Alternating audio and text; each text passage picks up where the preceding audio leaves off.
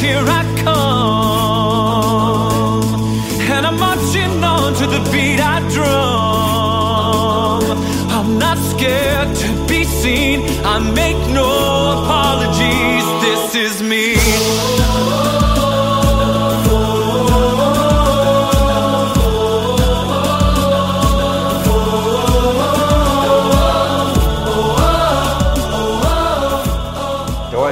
estamos muy contentos de recibirte. Eres nuestra invitada internacional.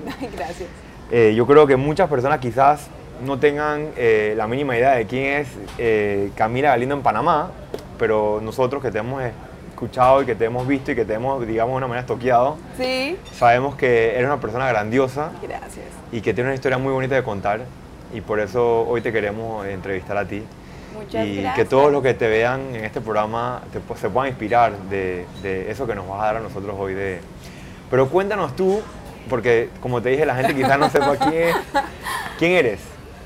¿Quién es Camila Galindo? Camila Galindo. Camila Galindo es una joven de 28 años, amante de las obras sociales, em, que nació con una malformación en sus dos manos, pero que realmente nunca vio eso como un impedimento, exacto, una limitación. Yo siempre, em, digamos que lo he visto antes como un plus que tengo. O sea, nadie tiene mis manos, qué delicia ser único en este planeta. Entonces, creo que eso, esa es Camila Galindo, se define perfectamente en una persona que no cree en los límites. Y eso se lo debo 100% a mi núcleo familiar que ha estado como conmigo. Cuéntanos un poco, tienes tu padre, tu madre. Yo vi un videito en, en Instagram, me parece, que en YouTube, que cuenta tu historia un Sí. poquito y habla, tu papá tiene, tu papá y tu mamá, los dos tienen una personalidad buenísima porque cada uno hablaba súper bien de ti y, y creo que algo que hicieron ellos, que vi en el video y, y lo enfatizaron mucho fue, en vez de limitarse, en vez de decir, no, tengo una hija que tiene necesidades especiales, no, Sí. al contrario, vamos a darle los retos que tiene cualquier otro niño para que aprenda a, a echar hacia adelante solita, ¿no? Pues yo creo que eso es como lo más lindo que me ha pasado a mí en la vida, porque cuando yo nací, el médico, obviamente mis papás estaban en shock, pues porque obviamente era su- la primera hija, la primera nieta, mejor dicho, era la primera todo. Entonces toda la familia estaba como encima y ellos obviamente sienten un peso, pues Claro. como de qué pasó, se sienten culpables, no entendían. Y el médico lo, lo primero que les dice es, a su hija no le hace falta nada, está bien de los riñones, del pulmón, del corazón, que es lo importante. A su hija le hacen falta unos dedos, pero depende de usted si la saca adelante o la hunde. Mis papás desde ese momento como que se metieron esa frase en la cabeza y arrancaron conmigo hacerme talleres, terapias, juegos y siempre fue como muy dinámico donde yo no me sintiera como rara, como de, ay, me están tratando algo, sino era como jugar. Entonces creo que mi niñez fue absolutamente hermosa. Yo siempre fui igual con mis primos, con mis hermanos, entonces creo que todos se los debo a ellos gracias a esa frase que estás diciendo. Camila, qué bonita historia. Pero y una, y una cosa es, ¿has tenido cirugías en la mano que hacerte? ¿Has tenido hacerte algún tipo de cirugías, algo para poder...? Claro, claro. Digamos que yo realmente nací sin palma, o sea, Ajá. era aquí yo no sé si alcanzan a ver como el punto de unión. Todo esto es construido y lo mismo acá. Todo esto es construido. Fueron 27 cirugías desde mis tres meses de nacida. Digamos que mis papás toman la decisión de iniciar con mis operaciones. Era una tras otra. Digamos que las recuperaciones eran muy complicadas. Y más o menos como hasta los 14 años que yo decidí no volverme a operar. Digamos que lo lindo de ellos es que siempre me dan la oportunidad de decirme hasta donde tú quieras, lo hacemos. Y hasta donde yo Y quise. ahí decidiste, ya dijiste, ya, hasta así está bien, ya. Sí, no, ya, estaba cansada. Ahora hay una historia muy bonita con tus padres, eh, que creo que nos puedes contar, que algo, con- se llama la mandarina. Ah, ok, sí, la mandarina. Exacto. Eh, salí de operación y normalmente a mí me operaban las dos manos al tiempo. Entonces, claro. Entonces, digamos que eso me, me impedía hacer muchas cosas. Pues no sé, coger un vaso, porque obviamente tenía las dos vendas gigantes como algodones de azúcar. Yo siempre les digo que eran una cosa gigante. Entonces, ese día le dije a mi mamá que tenía hambre. Claro, como yo entro a un entro a un- a- al quirófano sin comer nada, pues salgo con hambre. Y le digo, ma, tengo hambre, tengo hambre, y ella me pasa una mandarina sin pelar, o sea, con la cáscara. Y mi papá se voltea y le dice, no puede abrir la mandarina. Mi mamá dijo, no me importa si no puede abrirla ya. Tiene todo el día para abrir la mandarina y cuando la pueda abrir, ella se la va a comer. Yo me acuerdo que mis papás se pusieron como a, discutir como por qué le haces eso a la niña, si sabes que tiene hambre, ayuda. Y mi mamá dijo, no, esto es ejercicio para ella, ella tiene que lograr abrir la mandarina si realmente quiere hacerlo. Mi mamá me acuerdo que se entró al baño a llorar, pues porque obviamente ser dura con tu hija, o sea, me estaba dando una lección inmensa, pero a la vez ella también estaba pues con un reto de mamá. Y yo creo que gracias a ella es que yo tengo como el manejo de mis manos completamente, porque gracias a la mandarina y a otros tipos de cosas que ella me hacía hacer, pues yo, claro, pasaron como, no sé, 40 minutos, pero logré abrir la mandarina y yo creo que ha sido la mejor mandarina que he comido en mi vida, porque fue luchada realmente. Pero, pero sí, esa es la historia de la mandarina. Camila, y, de niñez, tu niñez seguro, como todos los niños, sabes que hay niños muy crueles a veces que se aprovechan de, de los niños. ¿Cómo fue tu niñez? ¿Qué, ¿Cómo manejaste el bullying? ¿Hubo bullying? ¿No hubo bullying? O sea, ¿cómo, en ese tiempo, no sé si, si... El bullying siempre ha estado, yo creo que siempre ha estado presente en, la sociedad. A mí apodos los tenía todos, manitos de cangrejo, iti, mejor dicho, todo. Pero, pero yo siempre fui como muy fuerte en ese sentido. O sea, si llegaba a mi casa llorando, mi papá me decía, no importa, tú eres hermosa, para nosotros eres importante, no sé qué. Y yo llegaba al colegio, vas a ir a saludar a la niña y no pasa nada. Y entonces yo llegaba otra vez al colegio empoderada volví a llegar llorando y otra vez, pero digamos que todo era un proceso. Yo creo que yo nunca fui una niña infeliz, todo lo contrario. Eh, paseaba, jugaba, me divertía, con venda o sin venda, travesuras todas, pues claro, cuando tú tienes un niño chiquito con dos vendas en las manos, pues pasa de todo, entonces que se las, me las quitaba o metía las, la venda al inodoro, entonces la infección corra para la clínica, o sea, historias hay por cantidades, pero yo fui una niña feliz, sea, con duro, pero feliz. Ahora, y has tomado, también has hecho una carrera. Tengo entendido que eh, comunicación. Cuéntanos un poquito de la parte profesional tuya. Bueno, yo soy comunicadora social y periodista. Al principio, digamos que mi papá no estaba tan de acuerdo con que estudiara comunicación por todo esto, que, pues, que termina siendo como un medio muy banal. Me decían, te van a hacer daño, te van a hacer daño. Yo una vez le dije a mi mamá, ma, a mí no me importa que me hagan daño, yo quiero estudiar comunicación ellos arrancaron, me apoyaron y, yo inicié mi carrera, digamos, siempre me gustó mucho como todo el tema de medios, presentación y demás. Y me fui metiendo, me fui metiendo y creo que ha sido como la mejor decisión de mi vida. Yo realmente disfruto muchísimo estar en medios. ¿Y los medios de comunicación en algún momento te dieron algún rechazo por las manos? Te, decían, ¿cómo, ¿cómo manejabas eso? Mira que lo más curioso es que ni siquiera los medios de Cali me rechazaron, sino que ellos fueron los primeros como que me acobijaron y como que no importa, dale. Y entonces yo entré muy confiada como haciendo mi trabajo, ¿sabes? Cuando llego a Bogotá, que ya era la capital, que yo dije como que bueno, ya tengo una trayectoria de 4 o 5 años, pues que ya tengo trabajo así en bomba. Y no, me pegué una estrellada tenaz porque obviamente los medios en, la capital son mucho más estrictos, quieren a la modelo, quieren la, a la eh, mujer perfecta. Y pues yo no lo era. Claramente me falta algo en mi cuerpo y pues no termino siendo perfecta. Entonces me rechazaron muchísimas veces, ni siquiera me dejaban como exponer lo que estaba diciendo, sino que era, me veían y, no, la siguiente. Entonces digamos que eso sí me bajoneó, fue una época bastante complicada en mi vida donde yo le dije a mi mamá que, pues, o sea, pensé que había como perdido todo lo que había hecho, pero creo que de todo se sale, o sea, hoy en día ya no me importa realmente, pero sí, claro, me rechazaron muchas veces.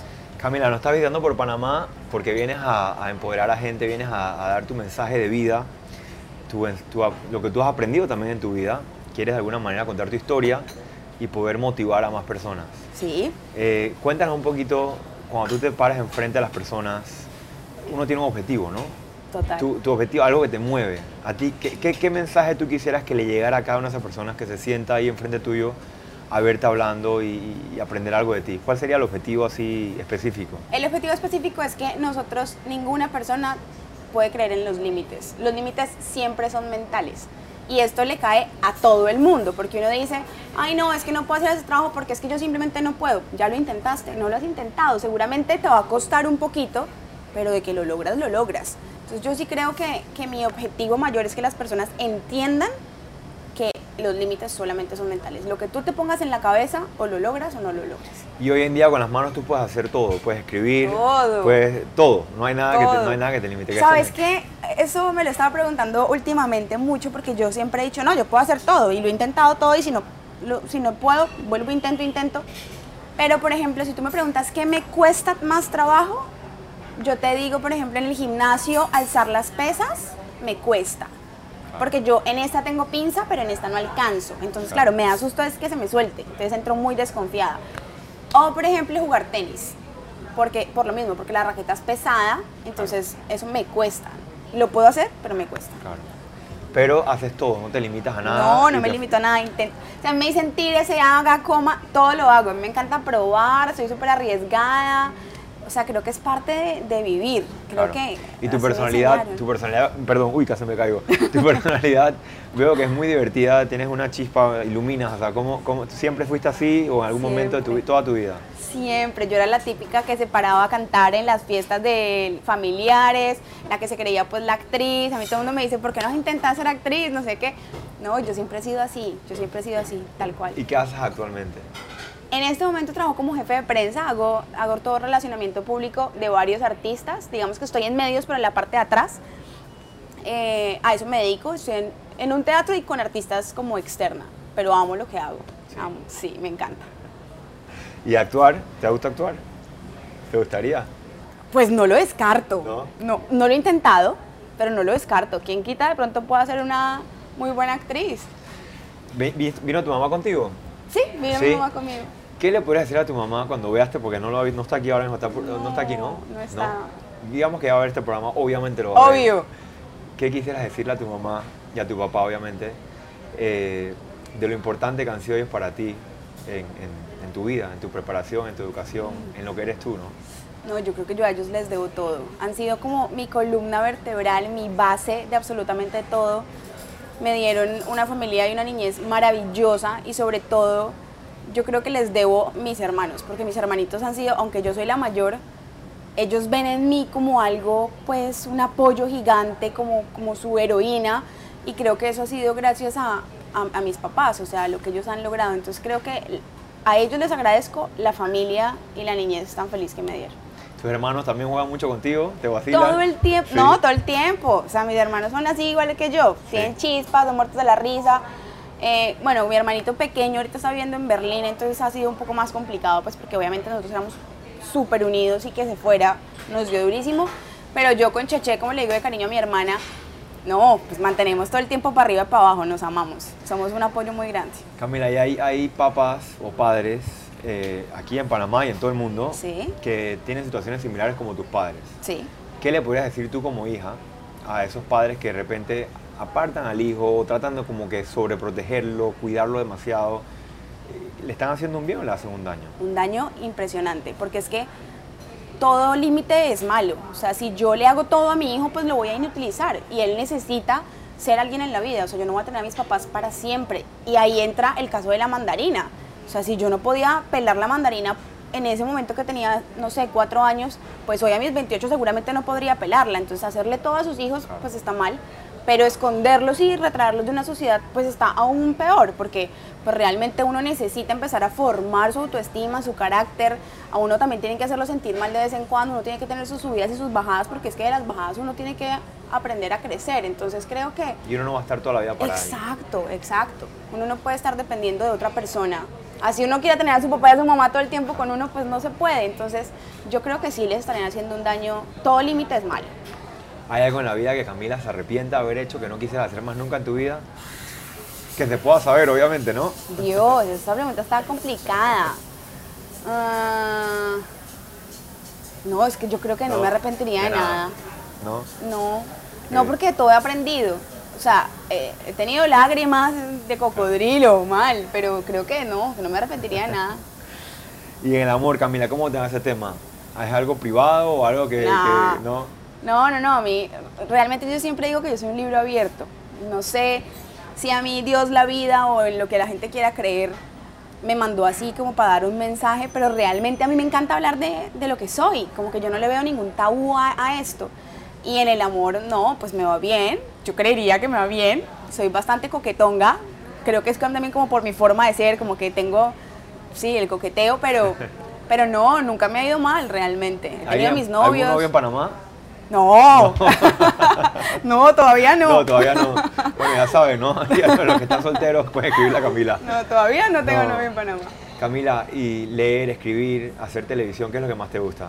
Uy, está difícil, porque a mí me encanta escribir, digamos que yo lo uso mucho como catarsis, y así digamos que empezó mi proyecto, porque yo me sentaba en las noches y escribía, escribía historias de mi vida o acontecimientos que pasaban o lo que yo veía en las otras personas, y ahí como que me liberaba de muchas cosas. Digamos que cuando yo empecé a escribir, todavía no estaba como tan fuerte como me ves ahorita, sino que era como con el miedito de qué pensará el, el otro, entonces como que ahí me desahogaba. Entonces escribir me encanta, yo, yo lo intento hacer mucho, sobre todo en las noches, me encanta escribir. Y hacer televisión, pues es como mi, mi pasión, realmente. Lo disfruto, me siento en mi salsa, quiero hacer de todo. eh, he hecho muchos programas, en Cali hice muchísimos programas. Entonces, no, creo que esas dos cosas serían como mis. lo que más quiero. O sea, que te gusta tele- escribir, lo que sea que tenga que ver con televisión, escribir, Lo que sea que tenga que ver con televisión. actuar. Ay, no lo he intentado, pero sí lo voy a hacer, lo voy a hacer. De aquí salgo directo a inscribirme en una No, academia. estoy molestando, estoy molestando. Mira, bien lo dijiste, ¿no? Te han pasado momentos donde has, estado, has tenido tus bajones. Sí, claro. Como todo ser humano tiene sus bajones. Claro. ¿Cómo haces para poder salir de esos bajones, echar hacia adelante? ¿Qué es lo que te motiva y dices, sabes que tengo que salir, salir adelante de esto? ¿Hay algo que te inspire? No, yo creo que me inspiro conmigo misma. Sí. Tengo que recordar quién soy. Normalmente cuando me siento como allá en el hueco, lo que hago es hacer una introspección. Claramente, primero vivo el duelo, o sea, lloro, me desahogo, tengo, hago lo que tengo que hacer, pero después digo, un momento, o sea, du- durante muchos años ha sido inspiración para muchos, no te puedes acabar por X o Y cosa. Entonces, lo primero que hago es una introspección, como que digo, ¿qué pasa contigo? ¿Por qué te sientes así? Y me empiezo a inyectar sobredosis de amor propio con palabras, con haciendo lo que me gusta, eh, saliendo con mis amigos, disfrutando como de lo que normalmente me gusta hacer, eso hago. Entonces salgo, eh, me pongo a charlar con mi hermana, a ver televisión, no sé, como que empiezo a disfrutar las, las pequeñas momenticos y así empiezo otra vez a recargarme y, y, y surjo. Porque sí, no sería justo yo salir a, decirte, ven, ten amor propio y yo allá en el hueco sin poder Claro. subir, no. Tienes que practicar lo que, lo que promueves, ¿no? Exacto, claro, es duro, Es duro. Es Practice duro. what you preach, como dicen. en sí, es duro, pero, Sí. pero se logra. Sí. Sí. ¿Y planes futuros? ¿Qué planes tienes? Así que, ¿qué podemos esperar de Camila en el futuro? ¿Algún...? O sea, si vos me preguntas cómo me veo yo en unos años, yo te diría que como conferencista, me encanta. ¿Te gusta? Digamos que desde que yo empecé a dar mis charlas y mis conversatorios, nunca me imaginé la recepción que podía tener la gente.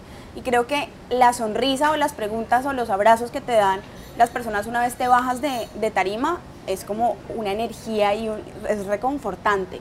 Entonces yo creo que yo me veo haciendo esto toda mi vida, ¿Sí? la verdad. Sí, me encanta. Si la gente te quiere contactar, quiere saber un poquito de ti, estar conectada contigo, tienes redes sociales, eh, Sí. Instagram, Facebook, blogs, que, que- Bueno, yo no uso tanto, o sea, tengo Facebook como camiga, arroba camigalindo, pero no lo uso tanto. lo usas. Pero mi top es Instagram, yo ahí, por ahí manejo todo, a todo el mundo le contesto, me demoro, pero le contesto, se lo aseguro. Y es Cami Raya Piso Galindo, ahí me encuentran. Rayita abajo. Sí, Cami Rayita Bajo Galindo, Ok. tal cual. Ok, igual lo estamos poniendo en, la- en las pantallas para que Ok, súper. Y en Panamá tienes ahora un proyecto, ¿no? Estás aquí visitándonos para una, una Sí. charla, una conferencia. Ay, no, esta historia es divina, la voy a contar toda. ¿Por, Por qué? favor. Porque me contactaron por Instagram eh, el papá de una chiquita que tiene mi misma malformación. Y entonces empezamos a hablar y como que quiero que conozcas a Ivana, ven, no sé qué. Y yo dije, pues sí, de una. ¿Dónde? ¿Cuándo? ¿Cómo hacemos? No, pero yo en Panamá. Y yo, no, no puede ser. Y en ese momento él me dice, tenemos que vernos como sea. Y me plantea el venir a Panamá a dar mi conversatorio, mi conferencia en el Fashion Week. Digamos que unido claramente a la Fundación Manos de Ivana, conocerla a ella, que de hecho no lo he hecho, entonces estoy como súper ansiosa por conocerla. Pero, pero realmente gracias a, a esa familia es que yo he podido, o sea, es que estoy aquí y, y que- sí, que estoy en este proyecto. Entonces vengo es a dar realmente mi conversatorio El Poder de Creer en Mí, eh, que sería en el Fashion Week, pero estoy muy emocionada. Qué bonita historia. ¿eh? ¿Te imaginaste o te has puesto a pensar alguna vez si Camila hubiera sido diferente, si hubiera tenido todas sus extremidades de la mano o no? ¿O, o no, no es algo que, que piensas nunca? Pues nunca lo había pensado. Para mí Camila es Camila. Pero yo creo que si yo hubiera nacido sin una malformación, igual me habría tocado sacar fuerza y a tener amor propio y introspección. O sea, todo lo que hago. Porque es que así a ti no te hagan bullying por no tener Claro. dedos, te hacen bullying por, Por- gordo, por sea, orejón, por lo que sí. sea. Entonces me habría tocado enfrentarme igual a lo mismo. Claro. Sí, realmente. Pero te ha ayudado en tu carácter, te ha ayudado, en eso te ha dado más fuerzas a ti para poder ser lo que eres hoy en día, creo, ¿no? Claro, o sea, No, si yo me pongo a contarte historias de lo que me ha pasado, te puedes poner o a llorar o a reírte, o sea, porque hay cosas que tú dices, ¿cómo se levanta de esto? Pero, pero creo que eso es lo interesante del caso, de tener uno, el apoyo de tu familia siempre, y dos, pues que ellos me formaron con una autoestima bastante grande, que se los agradezco, digamos que no, ni siquiera yo alcanzo a dimensionar todo lo que puedo hacer, porque yo a veces digo como, no, pues sí, hice esto, me dicen como así, pero es que estás dando conferencias en otro país, pues sí, pero realmente yo, yo no lo veo es como haciendo una conferencia, sino cambiando vidas, entonces creo que es maravilloso. Camila, y para concluir, hay gente que te está viendo ahora y dirá, oye, como tú bien dices, tengo un problema de autoestima, me, se quejan todo el tiempo de que no pueden echar hacia adelante, algún problema que los limita. Y estoy seguro que tú puedes darle ese consejo de cómo, hey, agarra esto, haz esto y, y sal adelante. ¿Qué le podrías decir a esa gente que se queja constantemente y de repente sienten que el problema es el problema más grande del mundo? Gigante. ¿Qué le podrías decir? ¿Qué les puedo decir? Que se conozcan. Cuando uno se conoce, uno se ama. Si tú te amas, tienes todo ganado. Yo siempre he dicho eso. Conócete. ¿Qué te gusta? ¿Qué no te gusta? ¿Qué puedes hacer? ¿Qué no puedes hacer? O sea, hay personas que se ahogan en un vaso con agua porque no puedo cantar, pues que simplemente no tenés el don, búscate otra cosa. ¿Sí me entendés? Pero no puedes ahogarte en un vaso con agua. Entonces yo creo que lo primero que les diría es que se conozcan para que tengan amor propio. Si tienen amor propio, tienen la base de todo, de todo. No y, y todo el mundo tiene algo, algo, de repente, como tú bien dices, no canta bien, pero quizás pinta bien. O sea, cada uno tiene un don. Exacto, por eso hay que conocerse, porque entonces uno dice, uno se queda atascado como en ese negocio que no salió, pero entonces no buscas más posibilidades. O es que ese es el niño que yo quiero para mi vida, casarme con él. Pues no, no te fijas en él. Hay, hay mucha gente, ¿sí? Como que siempre. No te limites. No te limites, tienes que darle la vuelta a todo. No todo puede ser tan estático. Yo siempre digo, dale la vuelta. Cabi, tengo un problema, dale la vuelta. ¿Qué más soluciones hay? ¿Por qué lado lo vas a mirar? Es que un, un dado tiene muchas caras, ¿sabes? No te puedes quedar con el número uno, qué sé yo. Un dado tiene muchas caras, qué bonita. Un dado tiene muchas caras, total. Digamos que a mí me pasó eso cuando yo empecé en, en, mis redes sociales, pues yo me mostraba claramente como cualquier millennial, pues que saliera perfecta y la fotico y trin y ya. Pero yo después empecé a mirar mis fotos y yo decía, esto no me refleja, esta no soy yo. Y ahí es cuando arranco con el hashtag de las manos que yo escogí y era, no sé, en cualquier lugar chévere. Vine a Panamá, entonces me voy para el canal de Panamá y me tomo la foto donde solamente se vean mis manos. Me refleja completamente. ¿Qué hice? Le di la vuelta. Y ese hashtag se volvió increíblemente importante para mí porque ya empecé a recibir eh, comentarios y personas que me decían, Cami, eh, gracias por darme el hashtag el cuerpo que yo escogí, hashtag eh, el marido que yo escogí, qué sé yo, o sea, como que yo decía, uy, no, pero ¿en qué momento esto cambió? Pero es lindo que la gente empiece a empoderarse, eso es lo que yo hago, que la gente se empodere. Bueno, Camila, te voy a decir algo. Primero, infinitas gracias por esta entrevista, por, esta, por este café aquí en Petit Paris. Sí. Que parece que mira, parece que en Francia, en un, café de eso, pero muy rico. Yo creo que hay que comerse de postre porque si no se va y yo que soy redulcera, estoy aquí viéndolo hace rato. Sí. Pero no me dejado hablar. aquí está hasta la cerecita, voy a empezar con la cerecita, pero muchas gracias, de verdad. Espero que te vaya muy bien en Panamá y sobre todo que cumplas todos tus sueños y que logres motivar, inspirar y cambiar la vida de mucha gente porque realmente tienes un alma wow. Ay, divino, mil gracias. Bueno, estoy feliz, de verdad. Panamá me ha recibido con los brazos abiertos, la gente me parece increíble, estoy feliz. Yo creo que esa es una nueva aventura que estoy haciendo y se vendrán muchas más, pero gracias a ti por, darme esta entrevista. Gracias, Camila. Muchas gracias y bienvenida a vuelta a Panamá. Gracias, gracias. Bueno, vamos a comer. A comer, listo, ya.